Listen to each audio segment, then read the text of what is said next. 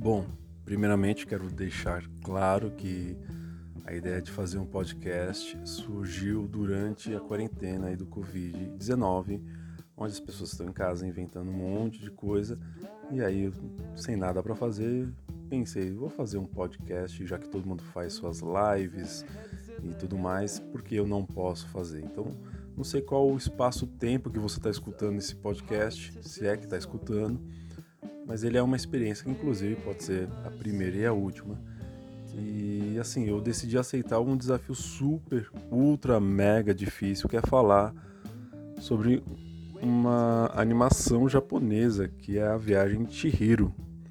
E mais um alerta, pois eu não entendo nada de animação, principalmente sobre animação japonesa. É, por isso, meu enfoque é, será buscar um olhar sociológico para entender algumas mensagens desse desenho. O que é interessante, pois é, o fato de assistir a primeira vez um desenho tão complexo assim, sem um mínimo de conhecimento, é, pode inclusive dar ali um outro olhar que não aquele olhar oficial que o, os fãs da, da animação, né, o, os fãs do desenho geralmente têm. Né? Aliás, o próprio criador do desenho, que é o é, Hayao Miyazaki, né, ele, numa entrevista ele vai colocar que as suas obras elas, elas sempre ficam em aberto né, para diversas interpretações. E isso me deu uma, ali uma uma certa tranquilidade de falar o que eu quis né, a partir ali da minha interpretação. Bom, vamos lá. A Viagem de Chihiro é uma animação de 2001 do estúdio Ghibli, né? É, estúdio Ghibli, Ghibli é, é, tipo um, sei lá, um, um estúdio Disney, o, desses desenhos da Pixar, filmes aí e tudo mais, né? Que começa a fazer sucesso, né? No caso do desenho, a, a Viagem de Chihiro, ele começa a fazer sucesso a partir de 2013, é, principalmente porque foi a primeira animação né, de língua não inglesa a ganhar o Oscar né, na categoria Melhor Animação. É, e depois, nesse ano, ele ganhou ali uma caralhada de, de, outros prêmios pelo mundo todo, né?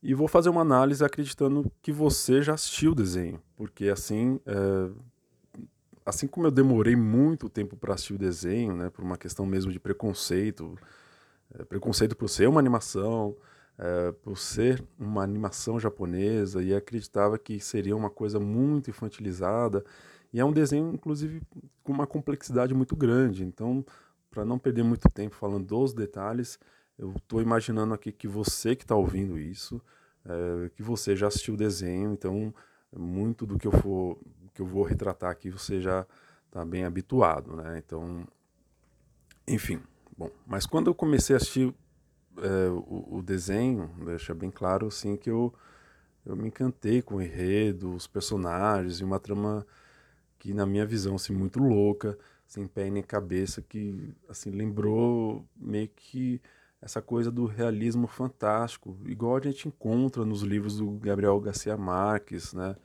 essa coisa muito fabulosa, assim, que mistura um pouco de realidade, ficção, né? Mas que é tão envolvente, mas tão envolvente que ela chega até a convencer, né? Você, quando você menos percebe, você está dentro daquele universo, você está vivenciando aquela experiência junto com, com, com a personagem, né? Bom, a história ela fala sobre uma menina chamada Shihiro, né? É, que está de mudança para outra cidade e como toda criança ela não aceita muito bem esse fato é, de ter que deixar os amigos para trás, né? Lembro inclusive um desenho que eu amo de paixão, que é o Divertidamente, é, que se pá, até posso gravar alguma coisa sobre ele, né? Se eu gostar da ideia aí, se for uma, uma experiência não muito traumática, essa coisa de gravar um podcast. Bom, durante a viagem de carro, né, os pais resolvem seguir um atalho e é, acabam chegando em outra cidade, né? Uma cidade vazia, porém é, com uma enorme quantidade de barracas de comida. É, os pais da Shihiro, né, eles aproveitam para descansar, né, né, a Shihiro e os pais delas aproveitam é, para descansar. Só que a Shihiro ela, ela fica com o pé meio atrás ali, toda aquela situação, uma cidade abandonada, ali vazia, né? E acaba não consumindo nada, né? Porque tem um restaurante, é tipo um restaurante cheio, né? Com uma mesa farta, cheia de comidas, Que pratos deliciosos, né? É, e ao explorar a cidade, ela encontra um menino, né? Um menino chamado Haku, que pede para ela ir embora. Fala, meu, sai daqui que o bagulho tá louco, né? Que não é legal, não. E nesse meio tempo a noite cai e aos poucos né, é, seres estranhos eles começam a aparecer na cidade. Esses seres não são exatamente espíritos, mas vivem nessa, vamos dizer assim, nessa segunda dimensão. Eles não toleram a presença de humanos, né? A Shihiro ela vai atrás dos seus pais, mas nesse momento já tinha se transformado, né? Os pais já tinham se transformado em porcos, né? Aliás, é uma das cenas mais mais chocantes ali quando ela chega e, e os pais estão lá, né, dois porcos enormes lá comendo, devorando a comida, né? Então, na última tentativa de escapar, né, um rio aparece no caminho até a entrada onde estava, estacionado o carro, isso é lógico, né? Quer dizer, ela que impede ela sair, né? E aí a menina, né, a Shihiro, com seus pais transformados em porcos, elas, eles ficam presos na cidade. Então o Haku ele decide ajudá-la é, pois os dois têm uma forte ligação que é, ela não sabe explicar porquê e tudo, né? E por isso a menina ela fica na cidade tentando se infiltrar nesse mundo, né, diferente para tentar salvar os pais dela, né? Um grande acontecimento que essa caminhada da menina é quando assina um contrato de emprego é, em troca é, ela entrega o nome dela, né? Aliás, foi uma das coisas que eu estranhei, né? Logo de início no filme, que ela está num mundo to totalmente surreal e o Haku, né, na tentativa de ajudar ela, falou assim: olha, você vai lá buscar lá fulano de tal e você vai pedir emprego. É, ele vai rejeitar, mas você vai ficar insistindo que quer muito trabalhar, quer muito trabalhar. E eu já achei, comecei a achar meio suspeito aquilo. Falei, meu, como assim, né? O, o ideal seria ela, ela enfrentar os monstros, sair correndo, buscar uma saída, mas enfim, mas vamos lá. É, aí o que acontece, né? toda aventura que ela vive é uma forma de mostrar como acontece essa coisa, essa fase né, do, do crescimento, do amadurecimento. Né? Uh, e aí nós entramos num conceito, uh, um conceito né, muito caro à, so à, sociologia, que é o conceito de juventude. Né? A gente está falando de um conceito que é sociológico, né? Aí você vai perguntar, mas por que, que é um conceito sociológico? Porque a juventude é uma construção social. Né? Aí você pergunta, ah, mas por que, que é uma construção social? Aliás, é, isso é coisa meio de sociólogo, né? Falar que tudo é construção social, tudo é construção social.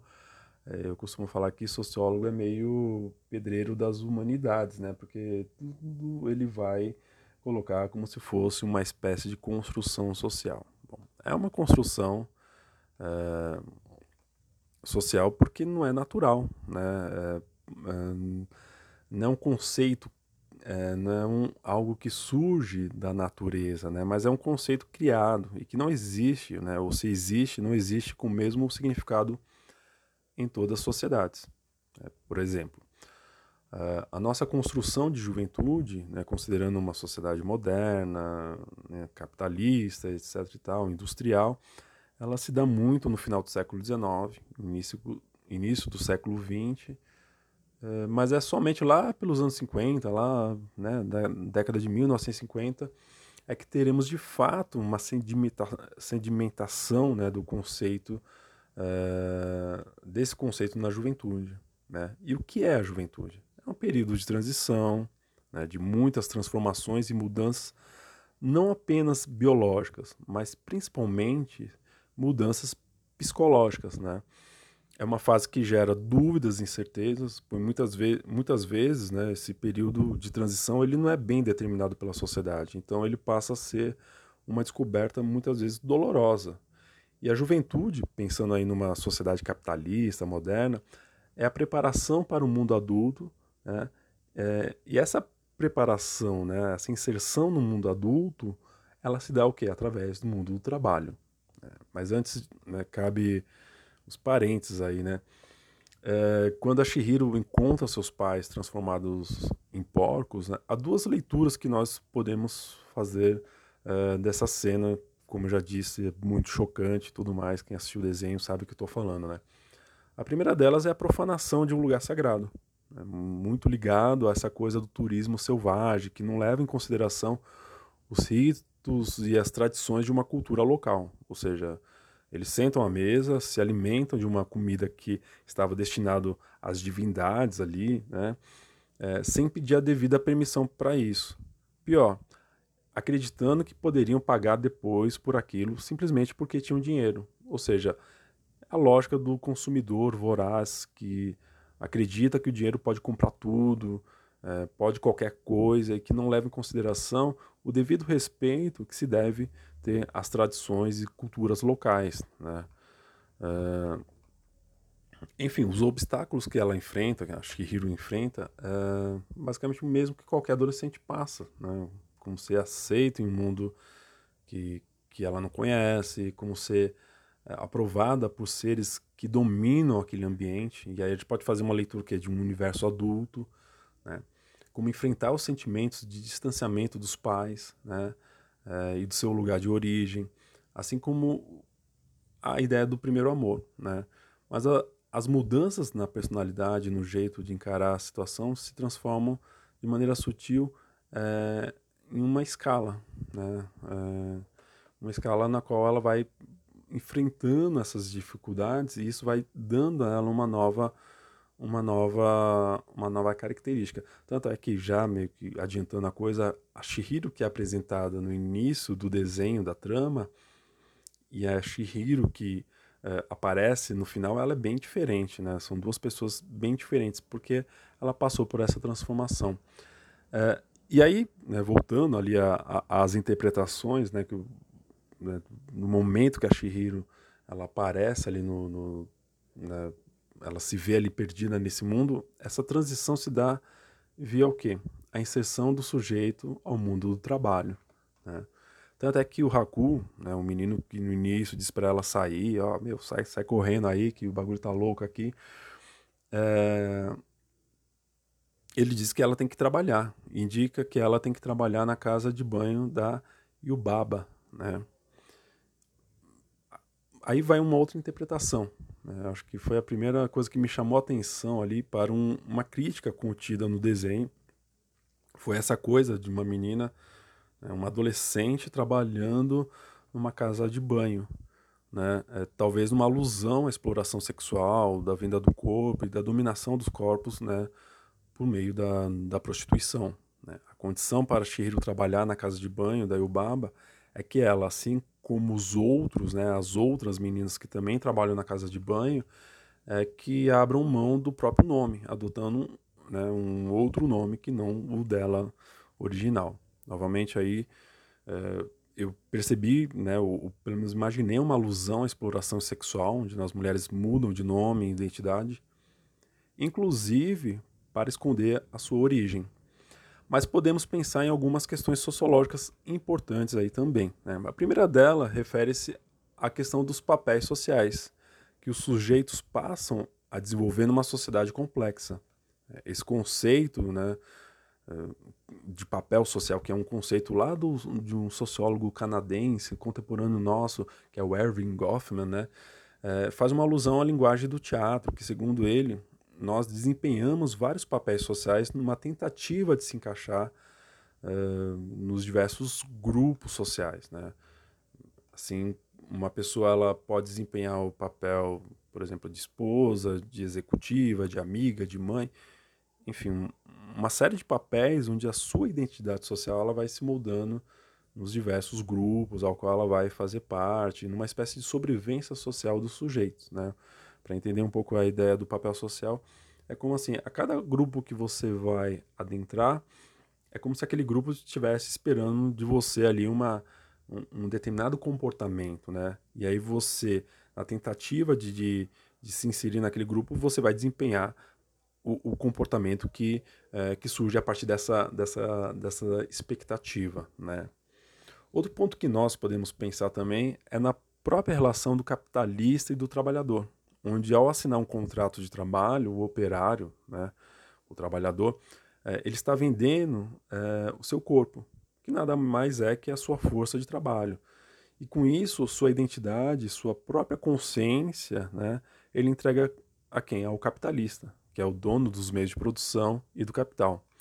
Nesse processo, nós temos alienação do operário, né, onde o resultado do seu trabalho já não pertence mais. Aliás, não só o resultado do seu trabalho, né, é, que não pertence mais a ele, mas pertence a um outro, é, e esse outro é o capitalista. Nessa lógica do trabalho alienado, o trabalhador né, ele perde o centro de si e de sua própria ação. Isso nós podemos perceber quando a Shihiro ela abre mão de seu nome para ser chamada de Sen. É. Então ela adota ali um, um, nome novo, né, que é, deixa de ser Shihiro e passa a ser Sen. Só que ela não esquece disso, porque o, o Haku mesmo ele anota no papel e pede para ela guardar, né, para ela não se esquecer de quem ela é. Né? É, lógico que toda essa crítica ela está estruturada em conceitos que são né, do, do, do, Karl Marx e tudo mais. E é bom lembrar que o próprio Miyazaki ele atesta essa leitura né, ali nas entrelinhas. Então, antes que você me acuse ali de, de doutrinação né, é, é, comunista ou propaganda anticapitalista, o, o próprio diretor ele, ele ele vai colocar em várias entrevistas que tem ali nas entrelinhas uma crítica aí ao, ao sistema de, de consumo e de produção é, capitalista, né? E quando nós falamos nessa relação, nessas relações né, contratual, né, de contrato, né, entre o patrão, que é o capitalista, e o operário, né, que é o trabalhador, é sempre uma relação de desigualdade, né, uma relação assimétrica, porque é uma relação de poder.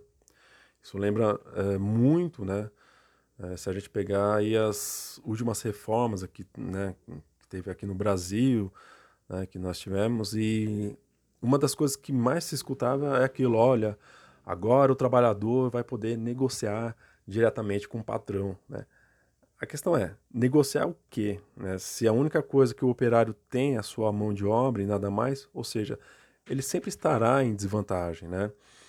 Uh, voltando ao nome da Shihiro, que se que passa a ser 100, né? Isso ocorre com os demais personagens, inclusive com o jovem Haku, né? Que é, não tem nenhuma lembrança de quem ele era, do seu passado, de sua história, ou seja, mais uma vez o conceito de alienação está presente ali, né? Porque ele, ele, ele entrega, ele se entrega esse mundo do trabalho, né? A, ao trabalho lá para a Yubaba, né? Que é a dona lá do, da casa de banho, e ele perde sua identidade. Né? É, dando um salto na história, a gente tem, né, quando a Shihiro ela tá lá trabalhando, e nesse processo ela é uma menina muito sagaz, né? Depois lá no finalzinho eu vou falar um pouco sobre ela. Ela, ela vai atender o seu primeiro cliente, né? Que é um monstro enorme, feio e muito fedorento, né? É, que o, o, pessoal meio parece identifica como espírito do fedor, né? E que todos se recusam a atender e cabe né, a Shihiro eh, essa missão aí de, de, atender esse cliente lá na casa de banho e tudo mais, né? E no seu jeito, né, todo bondoso e caridoso, ela cuida dele, dando um baita banho, descobrindo logo depois que ele não é o espírito do fedor, mas é o caminho de um rio que foi contaminado, que foi poluído. Também é, é quando ela começa a retirar, né, é, isso ocorre o quê? Quando ela começa a tirar uma série de objetos né, que o deixava ele com aquela aparência toda estranha, e ele se liberta e volta a ser um rio limpo. Claramente, a gente tem aí uma crítica, uma sociedade que não cuida da natureza, uma sociedade que, ao contrário, polui e acaba com os recursos naturais, né? É, ou seja, aquele espírito né, é, fedorento, horrível, na verdade era o que? Era um rio poluído que a própria sociedade poluiu, né? E aí, quando ele adentra a casa de banho, poluindo toda, sujando toda ali a casa de banho, deixando aquele odor horrível ali por todo o ambiente, na verdade é como se fosse a, a própria manifestação da natureza ali prejudicada pela ação humana, né? Ainda falando dos males que a sociedade causa, nós temos a figura do sem face, né? que ele aparece ali, é uma figura né, muito é, muito presente ali em toda a trama, né? Que ele está sempre ao lado da Shihiro, né? Que é um espírito muito bondoso que aparece para Shihiro e ele fica de boas, né? Com ela e tudo mais, até engraçadinho, né? Meio misterioso ali. Confesso que eu fiquei meio com um certo medo. Porém, quando ele entra na casa de banho, ele começa a absorver toda aquela energia ruim do lugar, né? é, tudo é que é de ruim, né? A ganância dos personagens à sua volta, os seus vícios, né? A gula desesperada e tudo mais, né? E aí eu não pude deixar de lembrar da frase do grande filósofo francês, Jean-Jacques Rousseau, né? Que ele vai dizer o seguinte, que o homem nasce bom, mas a sociedade corrompe. É, tem é, duas possíveis leituras, né? De que o sem face nada mais é que um espírito bom que aparece, que surge lá, mas a partir do momento que ele começa a ter contato com aquela sociedade corrompida, ele também se corrompe, né? ele também se deixa levar pelos vícios né? É, que aquela sociedade tem, assim como é qualquer pessoa, né? principalmente se a gente pensar no, numa criança, no adolescente que vai se adentrando nesse universo né? da, da, da sociedade e que, querendo ou não, por pertencer a determinadas instituições ou fazer parte de algumas instituições, ele acaba se contaminando por toda essa maldade. Né? É, isso meio que acontece com sem face e ele vai sendo corrompido por aquele meio, que é a casa de banho, né? que é a casa de banho lá da Ayubaba, e se transforma num monstro. Né? Como a alma de uma criança que vai se modificando e contaminando com os vícios dessa, dessa sociedade e que só na presença da, da Shihiro que ele, ele consegue vo voltar ao normal. Porque a Shihiro ela tem essa, essa coisa, né? É, é, essa coisa muito da bondade, assim. Ela, ela faz as coisas, mas ela, ela tem uma certa ingenuidade ali que ela todo momento está ajudando todo mundo, né? Enfim, para encurtar essa análise, né? A Shihiro, logicamente, ela consegue ajudar todos que estão à sua volta, inclusive fazendo com que o jovem Haku é, Lembre-se do, do, seu verdadeiro nome, né? Ela consegue trazer seus pais à, à forma humana e sair daquele mundo encantado. O Haku, porém, opta por não ir junto com ela. Né? Ele decide ali ficar. E eu acredito que é, por um meio, por meio agora da sua consciência e da consciência da sua história e identidade, é, ele, eu acredito que ele fica, inclusive, para tentar transformar, tal como a Shihiro, a vida das outras pessoas que foram ali, é, tiveram suas identidades abortadas ali no momento que assinam um contrato de trabalho, né? E a última consideração, né, de fato, né, ela vai para a própria personagem, que é a Shihiro, que é uma personagem simples, cativante, muito bondosa, mas é bem diferente dos estereótipos, né, das princesinhas que a gente está acostumado a ver nos desenhos da Disney, principalmente, né? A Shihiro é forte, ela é persistente e ela não se deixa abalar, né? É, mesmo a história de amor dela com o Haku não está ligada a um padrão de mocinha e mocinho. Aliás, é, ela é a heroína da trama que não depende de um mocinho, né? E, e esse amor que se manifesta ao longo do, da relação dela e do Haku, eu vejo muito mais como um amor, um amor próximo daquilo que a gente pode dizer de, de uma amizade, né? Do que aquele amor romântico, erótico, né, é, tão explorados nos desenhos tradicionais, né. O diretor ele trabalha muito essa coisa da presença feminina ao longo de toda a história, onde as personagens principais são mulheres e com características muito marcantes, né. Enfim, essa é a análise que eu faço, né. Acredito que muita coisa foi viagem total minha, né, mas como eu disse, é, seguindo a própria orientação do é, Miyazaki, a interpretação ela acaba se tornando livre aí, né? Bom, enfim, se você chegou aqui até o final e você acha que, que, que, essa interpretação ela faz algum sentido, ótimo, faz aí um comentário. Se não, pode xingar, pode colocar suas dúvidas é, e, e espero que tenha servido para alguma coisa. É isso aí, então valeu.